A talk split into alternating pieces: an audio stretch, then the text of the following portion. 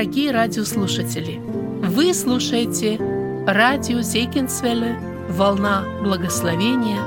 В этой радиопередаче вы услышите проповеди на разные темы. Мы продолжаем серию проповедей «Муж по сердцу Божьему», говорит Андрей Павлович Чумакин, пастор Церкви Спасения.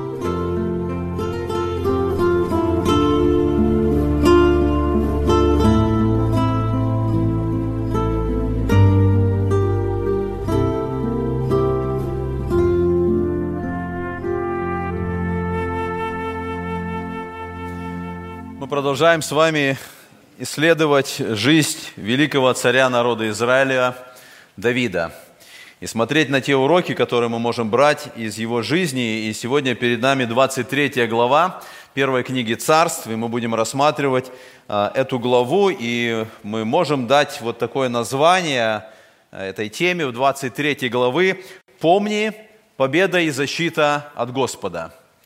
Э, сама фраза, наверное, для всех нас, верующих, она понятна, и мы все ее принимаем, и мы все э, должны знать, что победа и защита от Господа. Но я считаю, что нам нужно об этом напоминать. Нам нужно каждый раз об этом повторять и говорить. Нам нужно помнить об этом. Потому что, зная сам факт, мы часто забываем об, этой, об этом в нашей повседневной жизни. Тогда, когда у нас встречаются какие-то может быть, небольшие войны, не такие, как у Давида, не такие преследования, как у Давида, какие-то, может быть, э, незначительные переживания, когда нам нужна защита, когда у нас приходят трудности, когда депрессия хочет захватить нашу жизнь. Вот во всех этих наших жизненных ситуациях нам важно помнить, что победа и защита приходит от Господа. И нам важно знать, как она приходит – нам важно знать, как нам обращаться к Господу за этой помощью. И вот история Давида как раз и помогает нам увидеть, каким образом в его жизни это происходило реально, как он ощущал и понимал победу, которая приходит от Господа, как он укрывался в защите и видел эти реальные моменты, когда Господь посылал свою защиту, и в его жизни это проявлялось. Давайте мы с вами откроем 23 главу первой книги Царств, мы прочитаем э, в начале пять э, стихов и будем рассуждать по этой главе и смотреть дальше. Итак, 23 глава первой книги царств. «Известили Давида, говоря, вот филистимляне напали на Кииль и расхищают гумна. И вопросил Давид Господа, говоря, идти ли мне и поражу ли я этих филистимлян? И отвечал Господь Давиду, иди ты поразишь филистимлян и спасешь Кииль. Но бывшие с Давидом сказали ему, вот мы боимся здесь в Иудее, как же нам идти в Кииль против ополчений филистимских? Тогда снова вопросил Давид Господа, и отвечал ему Господь и сказал, встань и иди в Кииль, ибо я предал филистимлян в руки твои. И пошел Давид с людьми своими в Кииль, и воевал с филистимлянами, и угнал скот их, и нанес им великое поражение, и спас Давид жителей Кииля. Давайте посмотрим, вот, для того, чтобы нам а, посмотреть на события, посмотрим на эту карту, которой, а, в которой показаны основные а, географические места этих событий 23 главы. Если вы помните, в прошлый раз мы говорили, что Давид находился в пещере Адаламской. Это было его место, где он укрывался, это было место, где собрался его отряд, это было место, где он тренировал своих воинов. И потом мы читали о том, что он вышел из этой пещеры и находился в лесу Херет. И вот теперь мы встречаемся с этим городом Кииль, который был очень близко от пещеры Адаламской, примерно 3 мили, может быть, расстояние. И вот здесь как раз между Адаламой и Киилем и находился этот лес Херет, в котором находился Давид. Вот мы прочитали, что текст Писания говорит, что Давида известили, что филистимляне напали на Кииль. И мы смотрим с вами вот на эту ситуацию, а, когда Давид узнал эту а, новость о разбое филистимлян, нам важно посмотреть, как он отреагировал на это. Он бы мог сказать, какое мне дело до Кииля – Почему я как-то особо должен переживать за то, что произошло э, с этим городом? Но мы видим, что Давид по-другому воспринимает это. Когда он узнал об этом, его понимание, его мысль, я должен пойти и остановить филистимлян. Я должен начать войну с филистимлянами. И э, мы видим, что несмотря на ту опасность, которая была, и мы видим, что э, бывшие с Давидом, они понимают эту опасность, и они говорят, что вот мы скрываемся здесь, в лесу, в Иудее, а если мы пойдем опять в, это, в этот город, и, Дави, и Саул узнает об этом, они э, говорят здесь, как же мы идем в Кииль против ополчений филистимских. И в этой ситуации мы видим, что э, Давид правильно поступает, и этим поступком он дает каждому из нас пример. Он вопрошает у Господа. И мы так и прочитали, во втором стихе написано, «И вопросил Давид Господа, говоря, идти ли мне, и поражу ли я этих филистимлян?»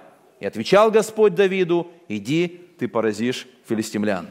Мы смотрим с вами вот на этот пример, и нам важно, смотря на эту историю, научиться и понять, как Бог говорит к нам сегодня.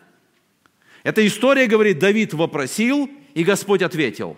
Давид задал вопрос, и Господь дал утвердительный ответ, иди в Кииль, и ты поразишь филистимлян.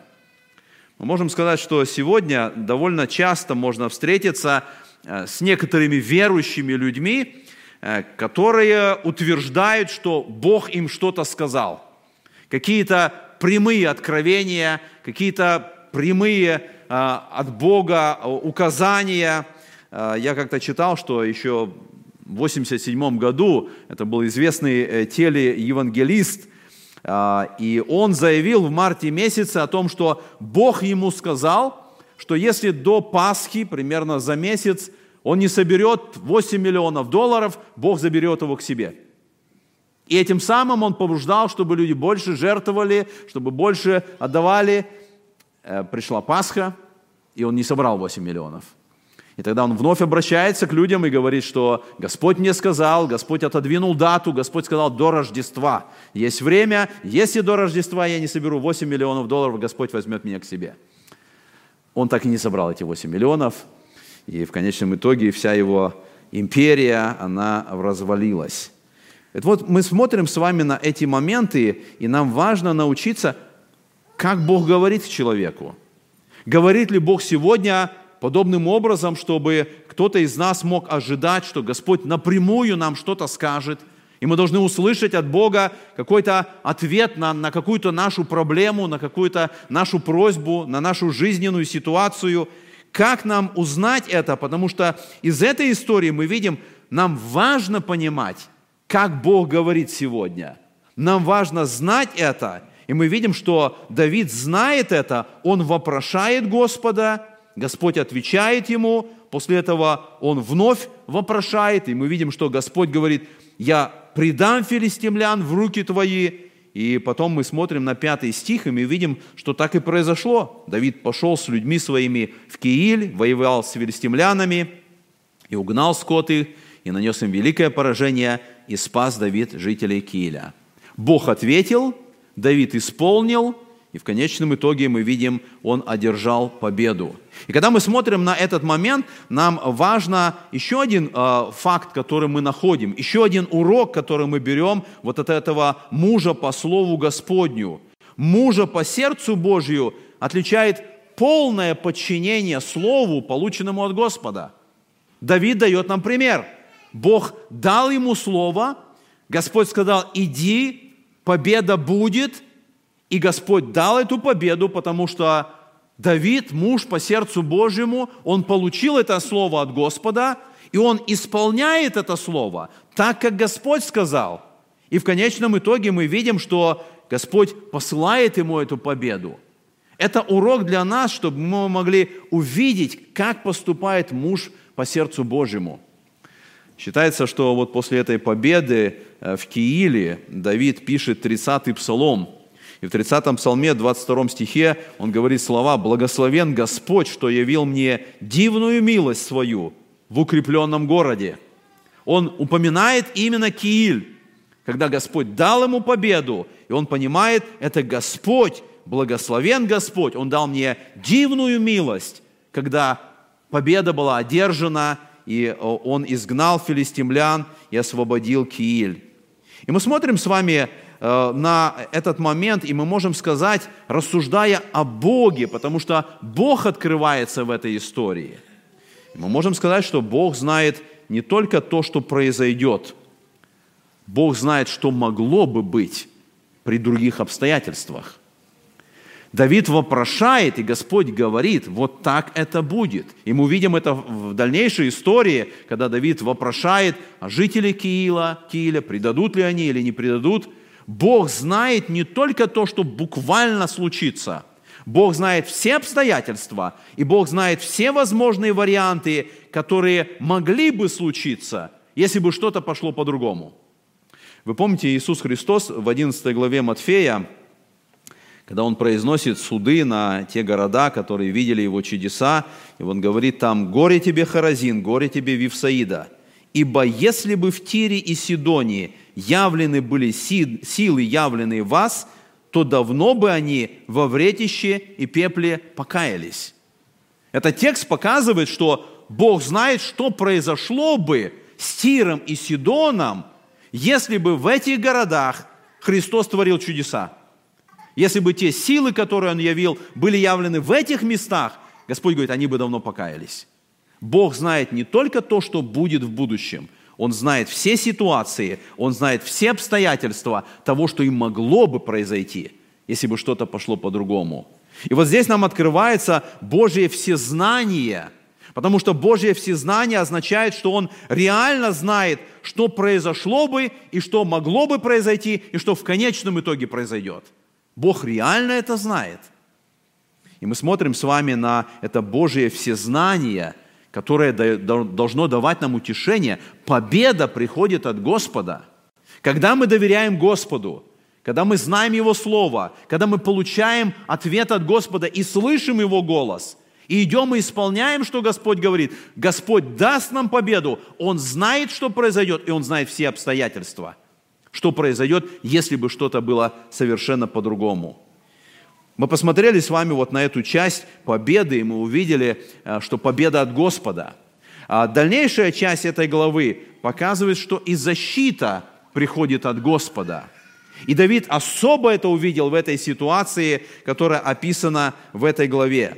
И давайте мы с вами дальше прочитаем, а, начиная с 6 стиха. В 6 стихе написано, «Когда Авиафар, сын Ахимелеха, прибежал к Давиду в Кииль, то принес с собою и Ефот». И давайте остановимся вот здесь, на этом, на этом стихе. Мы знаем, что э, речь идет вот здесь о Ефоде, и нам важно вспомнить, э, когда Господь давал указания, заповеди Моисею, как должна быть устроена скиния, и Господь описывал, какова должна быть одежда первосвященника. Кидар должен быть на его голове, у него должно быть, должен быть хитон, риза должна быть и ефот. Вот здесь мы встречаем с этим словом ефот. Ефот это был как бы такой фартук специального а, изготовления, фартук, который а, был на первосвященнике, и на этом ефоде был наперстник, как мы знаем, на котором было 12 камней по числу колен Израилевых. Вот мы встречаем с вами, что здесь упоминание идет об этом ефоде, и для нас важно увидеть, что Авиафар, сын Ахимелеха, прибежал к Давиду в Кииль. О чем идет речь? Если мы смотрим с вами на предыдущую 22 главу, то в 22 главе идет указание о том, что Саул уничтожает 85 пророков, и э, он дает это приказание своим воинам, чтобы они пошли и уничтожили эти пророки. И только один спасся. И вот этот один спасшийся, это был этот Авиафар, который прибежал к Давиду. И мы видим, что Давид всегда получал слово от Господа через пророков. И в предыдущей истории мы читали, что Давид получал руководство через пророка Гада, который говорил ему, что нужно сделать. И вот здесь мы видим, что Афиафар пришел к Давиду с, э, Ефодом. А, у Давида вот в этой истории была особая ситуация. И нам очень важен этот стих, потому что само, сама тема наша, она побуждает нас на, найти ответ, как нам слышать голос Господа. Говорит ли Господь к нам напрямую вот сегодня, в это время? И мы сказали, что Бог заповедал народу израильскому, Бог заповедал Моисею, чтобы он сделал это особую одежду для первосвященника. И мы читаем, что Господь говорит, что на наперстник судный, вот как раз вот эта вот э, часть, которая была на груди у первосвященника, она, она и называлась наперстник судный. На наперстник судный возложи Урим и Тумим, и они будут у сердца Ааронова, когда будет он входить во святилище пред лицо Господня. Наперстник был устроен особым образом, и вот на этой иллюстрации вы видите, он был сложенным в две части материалом. И по сути, когда первосвященник одевал его и носил на груди, вот этот наперстник, он представлял собой вид кармана, потому что нижняя часть была подвернута, а с боков первосвященник мог вкладывать руки, так как и сверху тоже. И вот это, этот наперстник, о нем и сказано, здесь мы прочитали, что внутрь этого наперстника нужно было положить Урим и Тумим, и они будут у сердца Аарона. До сих пор богословы пытаются истолковать, что это за Урим и Тумим – потому что у нас нет э, детального описания, что это, но мы знаем точно, что Урим и Тумим были даны народу израильскому, чтобы познавать волю Господню. И когда нужно было получить ответ от Господа, тогда именно первосвященник каким-то образом, посредством Урима и Тумима, он узнавал волю Господню. Считается, что Урим и Тумим это было два камня, белый или и темный, потому что э, и по переводу говорится, что какой-то свет был. И вот когда первосвященнику нужно было получить ответ, он брал этот Урим и Тумим, доставал, и сами эти камни давали ответ от Господа, да или нет. Дает Господь благословение или не дает. Почему для нас это интересно, когда мы смотрим вот на эту историю, связанную с Давидом? Мы прочитали с вами, что первосвященник, единственный оставшийся в живых, он прибежал к Давиду. И он прибежал к Давиду, и сказано, что он принес с собою Ефод. Когда речь идет о Ефоде, тогда мы знаем, что этот наперстник, он также был с Ефодом. И поэтому для нас важен этот момент, как Господь отвечал Давиду, как Господь говорил Давиду, Каким образом Давид слышал голос Божий, каким образом он получал ответы на то, что он спрашивал у Господа. Мы видим, что у Давида был этот особый путь. И мы видим в этой истории, что Давид был избранным Богом царем. Бог избрал Давида, и хотя Саул по-прежнему на престоле, хотя он по-прежнему а, считает себя царем, но он отверженный царь. И поэтому Давид не сказал, как я вначале сказал, что меня не касается, что происходит в Кииле, меня не касается, что там делают филистимляне. Он знал, что ему нужно пойти, ему нужно помочь этим жителям Кииля. В противоположность этому мы смотрим, что делает Саул. Саул, он, э, единственная причина, по которой он пойдет в Кииль, это чтобы поймать там Давида. И давайте мы прочитаем немножко дальше эту историю, и потом мы посмотрим и вернемся э, еще раз э, к наперснику. Я читаю 7 стиха. «И донесли Саулу, что Давид пришел в Кииль, и сказал Саул, Бог предал его в руки мои, ибо он запер себя, войдя в город с воротами и запорами. И созвал Саул весь народ на войну, чтобы идти к Киилю, осадить Давида и людей его. Когда узнал Давид, что Саул задумал против него злое, сказал священнику Авиафару, принеси ефод. И сказал Давид, Господи Боже Израилев, раб твой услышал, что Саул хочет прийти в Кииль, разорить город ради меня. Предадут ли меня жители Кииля в руки его? И придет ли сюда Саул, как слышал раб твой? Господи Боже Израилев, открой рабу твоему. И сказал Господь, придет. И сказал Давид, предадут ли жители Кииля меня и людей моих в руки Саула? И сказал Господь, предадут. Мы видим в этой э, истории у Давида вопросы Господу, он желает получить ответ, он желает услышать волю Господню, и он призывает первосвященника, и он говорит, принеси Ефод, и посредством первосвященника, посредством Ефода – посредством Урима и Тумима Господь дает ему ответ. Поэтому мы не видим в этой истории, что Господь разговаривает с Давидом подобно, как он разговаривал с Моисеем. Напрямую, лицом к лицу Бог говорил с Моисеем. Но мы видим, что Господь получает ответ, э, Давид получает ответ от Господа посредством вот этого действия э, с первосвященником. Таким образом, мы можем сказать, что Давид использовал Урим и Тумим для того, чтобы узнать за Кииль и позже, чтобы узнать за жителей Кииля. Конечно, жители Кииля, они э, дают очень отрицательный пример. И нам трудно понять, почему Давид пришел в этот город, он освободил их от филистимлян. Они же вместо благодарности, они готовы предать его и выдать его Саулу. Скорее всего, это был страх. Скорее всего, к этому времени царь Саул уже таким образом устрашил всех жителей Иудеи, что все боялись его, все боялись последствий э, тех бедствий, которые может принести царь Саул. И поэтому и в этой ситуации мы видим, Господь открывает Давиду, что могло бы быть. В этом всезнание Божие. Давид ушел из Кииля, но Господь открывает ему, что если ты останешься, вот что может быть. В этом, как я и говорил, открывается, что Господь знает все ситуации, и Он знает все обстоятельства – и мы можем увидеть здесь, что именно Давид, не Саул, а именно Давид имеет вот эту привилегию получать руководство от Господа. Саул уничтожил всех первосвященников, всех священников, только один остался, и тот убежал и пришел к Давиду.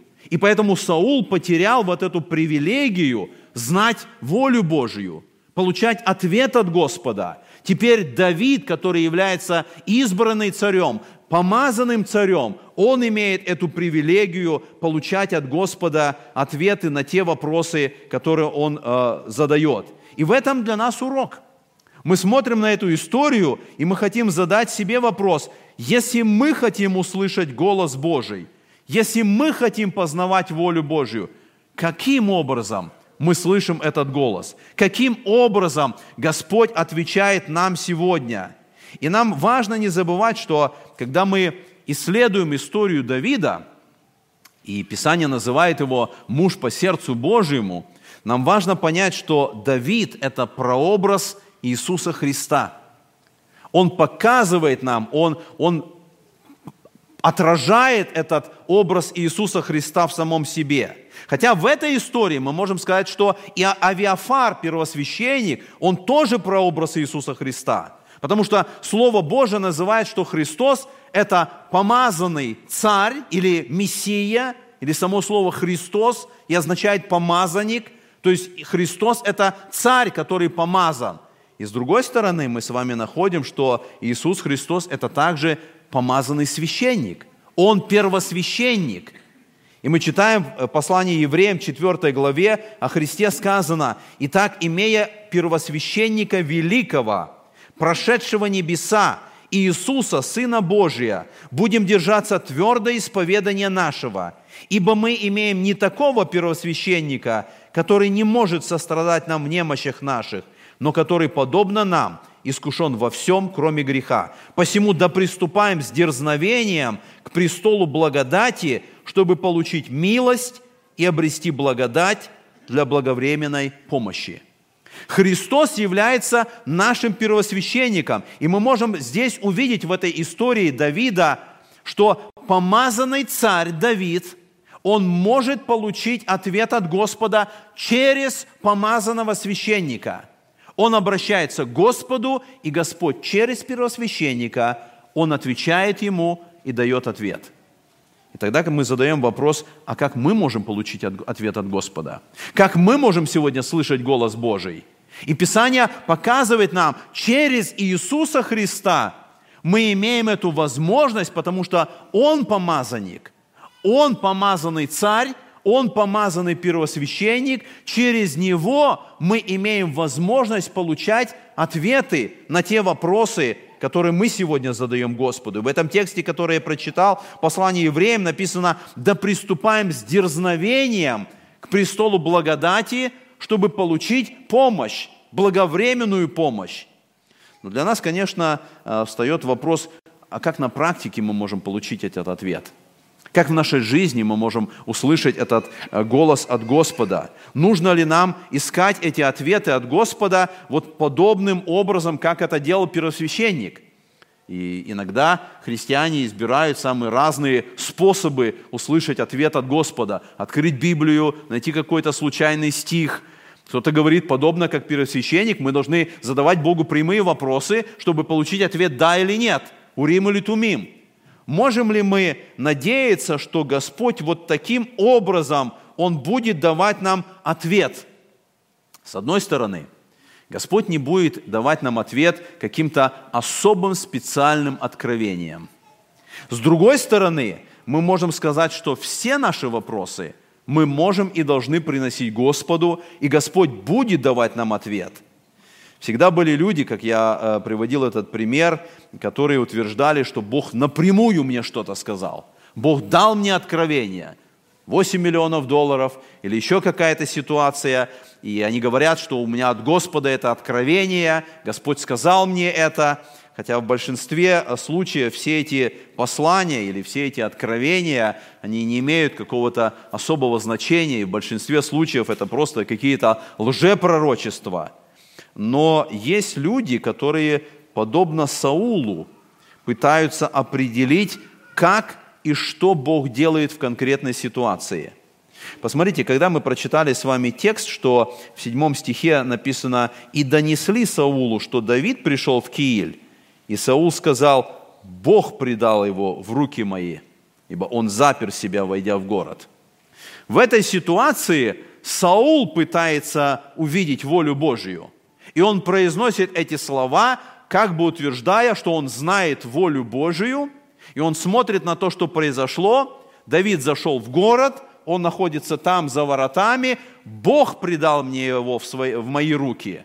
Он нашел волю Божию, он получил от Бога голос, какой-то сказал ему, и он определяет эту волю Божию. Нужно сказать, что и сегодня э, многие из нас часто становятся на эту позицию, когда мы начинаем делать очень э, сильные заявления – когда мы говорим, Бог послал мне этого человека, Бог сделал такое дело, Бог сказал мне такое слово, мы становимся вот на эту позицию, подобно Саулу. Смотря на какие-то обстоятельства жизни, мы пытаемся определить, иногда мы утвердительно определяем, Бог делает то или другое дело. И нам очень важно э, понять, что мы должны быть аккуратны и осторожны – Потому что иногда обстоятельства, которые мы видим в нашей жизни, это не всегда действие Божие. Мысль, которая ко мне пришла, не всегда откровение от Господа. И вот для того, чтобы нам увидеть, как же нам получать ответы от Господа, как нам слышать голос Божий, нам открывается Священное Писание, мы читаем послание евреям, первая глава сначала, сказано, «Бог многократно и многообразно, говоривший издревле отцам в пророках, последние дни сии говорил нам в Сыне, которого поставил наследником всего, через которого и веки сотворил. Бог говорил через пророков, Бог говорил прямыми откровениями, но в последние дни и Он говорил через Иисуса Христа. Когда Христос пришел на землю, это было заключительное откровение, это было заключительное слово от Бога, которое было даровано каждому из нас. И поэтому мы не должны сегодня пытаться найти дополнительное откровение – нового пророка, новое откровение, что-то напрямую сказанное мне. Бог все сказал через Иисуса Христа. В Иисусе Христе дано полное откровение того, что Бог хотел сказать человечеству. Но есть еще один важный момент, на который нам важно не упустить. Мы читаем 2 Тимофея 3,16, тоже знакомый текст – все Писание богодухновенно и полезно для научения, для обличения, для исправления, для наставления в праведности. Да будет совершен Божий человек ко всякому доброму делу приготовлен. Бог все сказал через Иисуса Христа, но все, что мы можем знать о Христе, находится в Священном Писании. Поэтому сказано, все Писание богодухновенно, оно выдохнуто Богом. Это Его Слово – И мы видим в этом тексте сказано, оно необходимо, оно полезно. Оно полезно для нашего научения, для обличения, для исправления, для наставления в праведности. Чтобы мы были совершенными Божьими человеками, нам нужно Слово Божие. И Слово Божие достаточно для всего, что нам нужно в этой жизни. Это есть ответ на все наши вопросы – и мы не должны сегодня стремиться или искать какого-то личного откровения, чтобы Бог мне напрямую что-то сказал, чтобы Бог ответил на мой личный вопрос. Мы видим, что Писание показывает, нам не нужно знать какого-то, искать какого-то знака, какого-то голоса современного пророка. Бог желает, чтобы мы верили Его Слову, он желает, чтобы мы понимали достаточность Писания для нашей жизни. Оно делает все необходимое, оно дает ответы на все наши вопросы. Поэтому мы можем сказать, что нам нужно идти с нашими вопросами к Богу, потому что в Божьем Слове всегда есть ответы для нас. Мы только должны понимать, как находить эти ответы. И в этом проблема многих христиан – им легче стремиться получить откровение прямое на свою конкретную проблему, нежели знать Писание и научиться правильно находить ответы на свои вопросы в Писании. И, конечно, мы должны сказать, что Божье Слово не даст ответ нам, какой телефон мне купить или какую машину мне купить, но Божье Слово, когда мы придем к Господу с этим вопросом, оно всегда напомнит нам о нашей ответственности – за то, как мы тратим деньги. Слово Божие всегда покажет нам опасность любить этот мир и все, что в этом мире. Слово Божие не ответит на вопрос, нужно мне покупать акции. Оно не скажет мне, когда или что мне делать, но оно напомнит мне о честности. Слово Божие покажет мне важность трудиться своими руками, чтобы было из чего уделить нуждающемуся. И поэтому у нас часто бывает очень хорошо получается задавать вопросы к Богу, Почему Бог так поступил? Почему Бог сделал то или другое? Но как хорошо у нас получается идти к Богу со своими вопросами и находить эти ответы в Священном Писании. Именно те ответы, которые Бог хочет нам сказать. Не так, как я хочу услышать на мою какую-то ситуацию, но именно так, как Бог говорит мне. Мы должны услышать это, понять этот голос и исполнить в своей жизни – и поэтому, когда мы смотрим вот на эту ситуацию и задаем вопрос, как получить мне ответ на мои вопросы на практике, мы должны сказать, что нам нужно спрашивать. Нам нужно спрашивать Бога о том, что Он уже открыл. Священное Писание открыто нам, оно даровано нам. И нам нужно задавать вопросы, что означает этот текст, что говорит это слово, как мне понимать это слово. Чем больше мы задаем вопросов, о Библии, о Священном Писании, чем больше мы вникаем в это Слово, тем больше мы получаем ответы на наши личные вопросы, на те ситуации, на те проблемы, на те переживания, которые меня лично касаются. Мы находим эти ответы, мы понимаем, мы слышим этот голос Божий, который звучит со страниц Священного Писания. И самый важный вопрос, который нам нужно задавать, когда мы вникаем в Слово Божие – мы должны спросить и задать, что этот текст говорит о Иисусе Христе. Как эта история показывает Иисуса Христа. Потому что это самое главное, что нам нужно. Увидеть Иисуса Христа, понять Иисуса Христа. И когда мы видим Христа, когда мы понимаем Христа, и в Писании, в нашей жизни, это ответ на наши вопросы. Потому что основные наши вопросы – это по причине греха, плоти нашей – тех проблем зла, которые вокруг нас. Христос пришел, чтобы ответить на эти вопросы. И когда мы больше познаем Христа, мы больше получаем ответы на те вопросы, которые в нашей жизни встречаются. Помните, Христос сказал фарисеям, исследуйте Писания, ибо вы думаете через них иметь жизнь вечную, а они свидетельствуют о мне. И мы, вникая в Слово Божие, мы должны видеть Христа, находить Христа. И это будет ответом на наши вопросы – Второй момент. Нам нужно спрашивать о том, кем мы стали в настоящем. Мы стали детьми Божьими. Мы стали христианами. И Писание говорит во второй главе послания Ефесянам, «Итак помните, что вы некогда язычники по плоти, которых называли необрезанными, так называемые обрезанные плотским обрезанием, совершаемым руками, что вы были в то время без Христа, отчуждены от общества израильского, чужды заветов обетования, не имели надежды и были безбожники в мире, а теперь во Христе Иисусе вы, бывшие некогда далеко, стали близки кровью Христовой. Нам важно находить это ответы, кем я был и кем я стал, как Бог изменил меня и кто я теперь, чтобы смотреть на эту жизнь правильно – чтобы решать проблемы правильно, мы должны слышать этот голос Божий, кем Он сделал меня сегодня.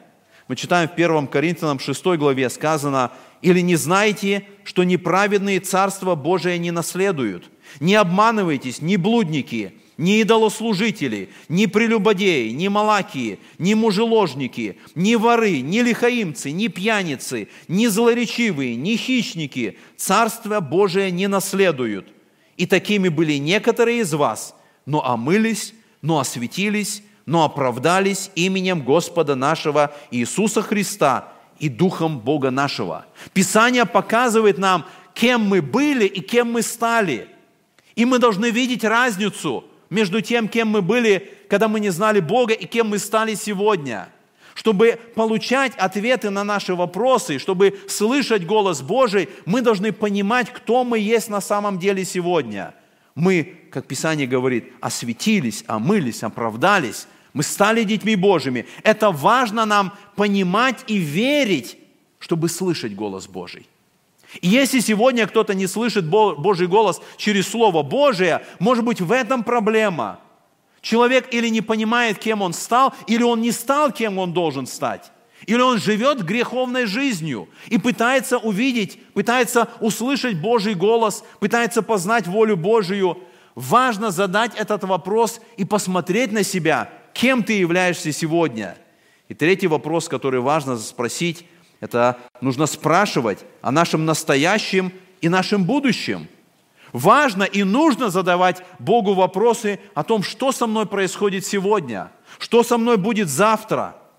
И когда мы смотрим с вами текст Писания, и мы хотим узнать волю Божию, мы хотим как-то определить, как эта воля Божия в моей жизни проявляется. Два текста Писания, которые я хочу прочитать, которые важны в, этом, э, в этой ситуации. Ефесянам 1.11 написано в нем мы и сделались наследниками, быв предназначены к тому, по определению совершающего все по изволению воли своей. Посмотрите, речь идет о воле Божией. Мы хотим знать волю Божью. Многие хотят знать волю Божью. В этом тексте сказано, по воле, по изволению воли Божией мы сделались наследниками, мы находимся в нем, Он все совершает по своей воле – это важный момент. Он говорит, кто мы есть. Второй текст Писания говорит, что мы должны делать, чтобы слышать голос Божий. 1 Фессалоникийцам 4 глава с 3 стиха. «Ибо воля Божия есть освящение ваше, чтобы вы воздерживались от блуда, чтобы каждый из вас умел соблюдать свой сосуд в святости и в чести, а не в страхе, страсти похотения, как и язычники, не знающие Бога чтобы вы ни в чем не поступали с братом своим противозаконно и корыстолюбиво, потому что Господь мститель за все это, как и прежде мы говорили вам и свидетельствовали, ибо призвал нас Бог не к нечистоте, но к святости. Эти два текста говорят о воле Божией. Но интересно, что они говорят об этом с разных сторон. Первый текст говорит, кто мы есть. Воля Божия была в том, чтобы мы стали наследниками – что мы являемся детьми Божьими, и мы находимся в Иисусе Христе. Второй текст говорит о том, как мы поступать должны, как мы должны вести себя. Мы должны воздерживаться от блуда, мы должны жить чистой, святой жизнью. И я хочу сказать, что очень часто мы путаем эти вещи. И мы хотим знать детали нашей жизни, но Бог не открывает нам детали – Бог открывает нам направление нашей жизни. Когда мы хотим знать волю Божию, мы часто хотим знать детали. Мы хотим конкретно знать, какую машину купить, где построить дом, на ком жениться, какие-то моменты. И это все детали нашей жизни, которые Бог сегодня не говорит нам. Мы не должны ожидать, что Бог напрямую своим голосом или через ангела, Он скажет мне, кто должен быть в моей жизни моим мужем, мужем и женой, что мне нужно делать, куда мне переехать. Бог открывает направление. Бог открывает то, что важно для нас. Молодежь всегда задает вопрос, как познать волю Божию в вопросе брака, на ком жениться. Они хотят знать детали. Они хотят, чтобы Бог конкретно показал, звезда с неба осияла, показала того человека, вот это от Бога. Бог не открывает так свою волю. Бог открывает направление. Бог открывает, что этот человек должен быть возрожденным, он должен любить Господа, он должен быть искренним христианином. И когда это направление открыто, тогда Господь говорит, а теперь ты выбирай, потому что ты идешь верным путем, ты идешь тем направлением, которое я открыл, теперь ты выбирай, только в Господе. И вот в этом как раз, когда мы думаем, как Господь отвечает на наши вопросы – как Господь открывает нам волю свою? Бог открывает нам верное направление. И когда мы знаем это верное направление, мы идем этим путем. И тогда нам не нужно знать детали. Мы идем верным путем, мы делаем правильные решения, потому что мы познали волю Божью, мы услышали Его голос, и Господь говорит с нами. Мы с вами читаем дальше, и мы посмотрели вот на эту э, ситуацию, когда Господь открыл свою волю – когда Господь сказал Давиду о том, что жители Кииля предадут его, и мы читаем с вами дальше, с 13 стиха, Тогда поднялся Давид и люди его, около 600 человек, и вышли из Кииля, и ходили, где могли. Саулу же было донесено, что Давид убежал из Кииля, и тогда он отменил поход. Давид же пребывал в пустыне в неприступных местах, и потом на горе в пустыне Зив. Саул искал его всякий день, но Бог не предал Давида в руки его. И увидел Давид, что Саул вышел искать души его. Давид же был в пустыне, Зив в лесу. И встал Иоаннафан, сын Саула, и пришел к Давиду в лес, и укрепил его упованием на Бога, и сказал ему, не бойся, ибо не найдет тебя рука отца моего Саула, и ты будешь царствовать над Израилем, а я буду вторым по тебе, и Саул, отец мой, знает это». Давайте остановимся вот на этой важной мысли – Защита Божья проявляется в том, что Господь посылает укрепление. И мы видим, что э, Иоаннафан, он находит Давида. Саул делал все необходимое, чтобы найти Давида, и он не мог его найти. И Иоаннафан находит Давида. Он приходит туда, в пустынные места, и мы прочитали, что он укрепляет его. Он укрепляет его упованием на Господа. И мы смотрим на то, что он совершил, и мы можем сказать, что укрепление упованием на Господа – это реальная помощь. И нам важно научиться этому, и нам важно делать это, потому что бывают ситуации, когда каждый из нас нуждается именно в том, чтобы кто-то подошел и подобным образом укрепил упованием на Господа. Давайте посмотрим на то, что сделал э, Иоаннафан в этой ситуации. И мы видим с вами, что он укрепил его – он сказал определенные слова, которые записаны в 17 стихе. И мы берем для себя уроки. Христиане призваны укреплять друг друга в минуты страха и в минуты уныния. Когда мы замечаем, что рядом брат и сестра в подобном состоянии, которым был Давид, а Давид был в страхе, потому что когда мы с вами прочитали в 15 стихе, «И видел Давид, что Саул вышел искать души его», это очень серьезный стих – в русском переведено, что он просто видел. Конечно, он это видел. Это уже несколько лет продолжалось. Он видел, что Саул бегает за ним, что он ищет души его. Но в этом, в этом стихе слово «видел» означает, он в страхе был. Он начал уже бояться, потому что он видит, что Давид, Саул собрал весь народ. Посмотрите, в восьмом стихе. «И созвал Саул весь народ, чтобы идти против Давида». Это уже не просто маленькая армия. Весь народ Иудеи был собран Саулом, чтобы поймать Давида. И поэтому мы находим пример, что когда мы видим брата или сестру, которые находятся в подобной ситуации, в подобном состоянии, мы призваны укреплять друг друга. Когда есть страх, когда есть переживание, когда есть уныние, мы должны по примеру Иоаннафана поступить подобным образом. Другой момент. Для укрепления нужна особая ситуация – и нужны особые слова. Чтобы укрепить друг друга упованием на Господа, нужно найти этот особый момент, и нужно найти эти особые слова. Мы вспоминаем историю Иова, и мы можем сказать, что друзья Иова не были особой поддержкой. была особая ситуация, но у них не нашлось особых слов. Они начали обвинять Иова, они начали говорить, ты должен вспомнить, что с тобой произошло. Иногда так поступают христиане, когда в семье происходит беда, какое-то горе, какая-то трагедия. Есть такие христиане, которые подходят к тем, кто в страданиях, в слезах, и говорят, ты должен проверить свою жизнь. Что-то у тебя не так.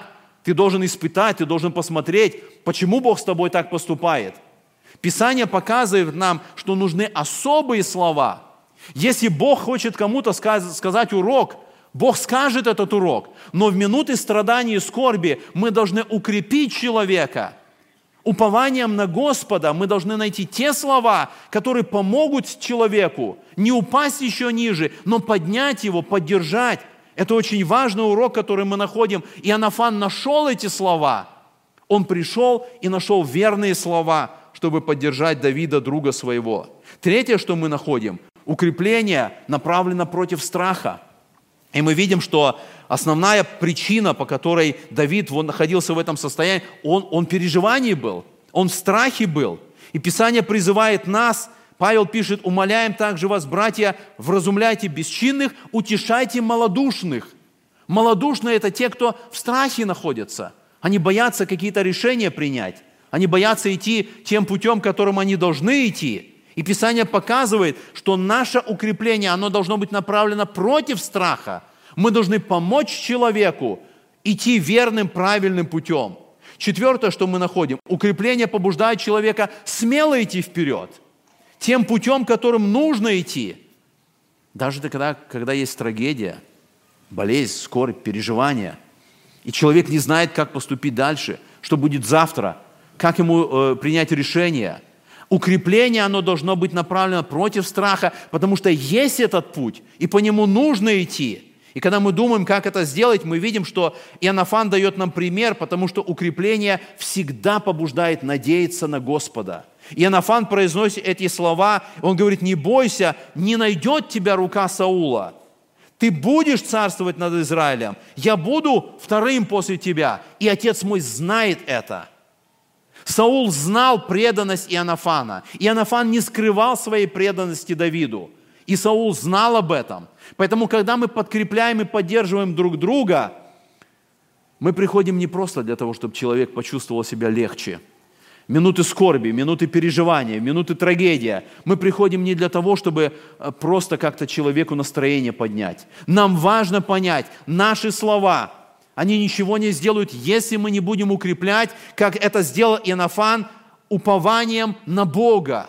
Укрепление приходит, когда мы направляем взор в небо, когда мы говорим о Господе. Страх уходит, и человек готов жить дальше, двигаться вперед, когда мы показываем Господа, потому что Господь может только дать силы и повести дальше. И, наконец, последний момент или урок, который мы берем из этих слов, укрепление может дать только тот, кто крепок сам. Для того, чтобы нам укрепить человека, ободрить человека, поддержать человека, мы сами должны знать, что помощь от Господа. Если мы сами находимся в страхе, если мы сами разочарованы, сами в унынии, мы никогда не поддержим человека. Нам нужно понять и осознать, Господь дает эту силу. И мы тогда можем смело подойти, поддержать человека, направить его Господу, чтобы он мог в этой ситуации, в которой он находится, двигаться дальше. Давайте мы прочитаем дальше окончание этой главы и посмотрим на то, что происходит здесь дальше. В 18 стихе написано, «И заключили они между собою завет пред лицом Господа. И Давид остался в лесу, а Иоаннафан пошел в дом свой. И пришли Зефеи к Саулу в Гиву, говоря, вот Давид скрывается у нас в неприступных местах в лесу, на холме Гахила, что направо от Есимонана. Итак, по желанию души твоей, царь, иди, а наше дело будет предать его в руки царя. И сказал им Саул, благословенный вы у Господа за то, что пожелали о мне, идите, удостоверьтесь еще, разведайте и высмотрите место, где будет нога его, и кто видел его там, ибо мне говорят, что он очень хитер. И высмотрите, и разведайте о всех убежищах, в которых он скрывается, и возвратитесь ко мне с верным известием, и я пойду с вами. Если он на этой земле, я буду искать его во всех тысячах иудиных. И встали они и пошли в Зив прежде Саула. Давид же и люди его были в пустыне Маон, на равнине направо от Есимона. И пошел Саул с людьми своими искать его, но Давида известили об этом, и он перешел к скале и оставался в пустыне Маон. И услышал Саул, и погнался за Давидом в пустыню Маон.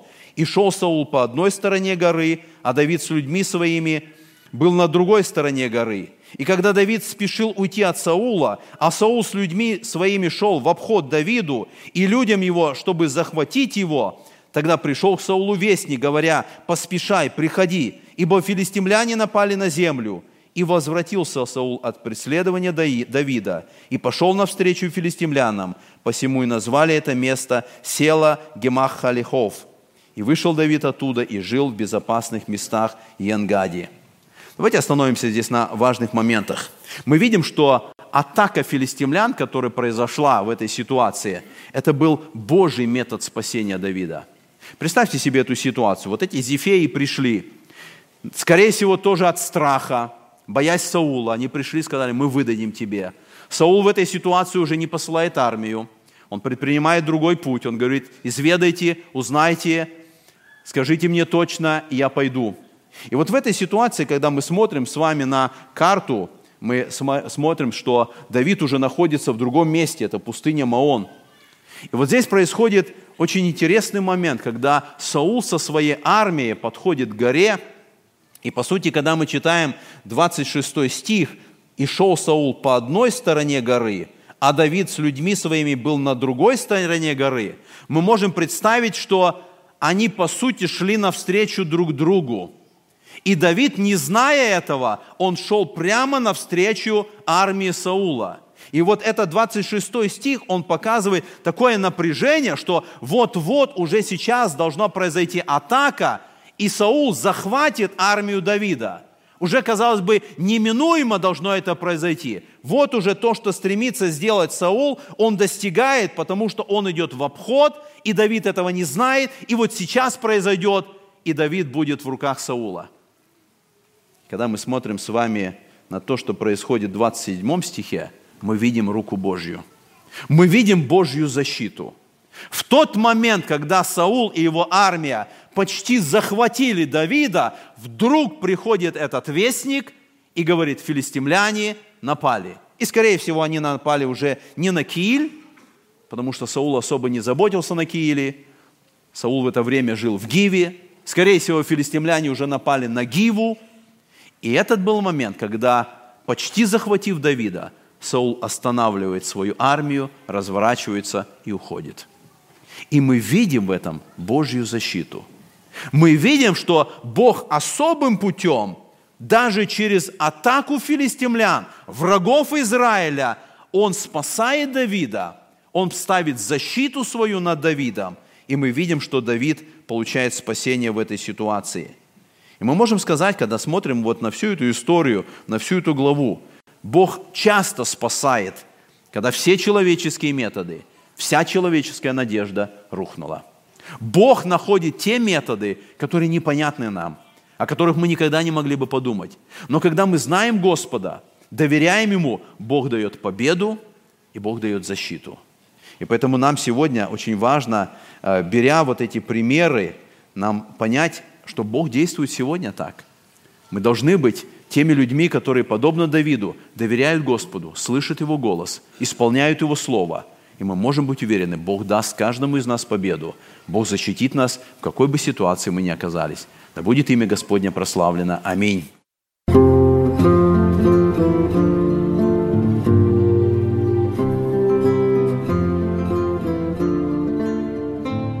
Эту проповедь вы можете еще раз прослушать в нашем приложении смартфона под русским флагом в передачах проповеди, а также на сайте Церкви Спасения salvationbaptistchurch.com. Вы слушали радио Зегенсвелле «Волна благословения», город Детмалт, Германия. Дорогие радиослушатели, мы желаем вам Божьих благословений.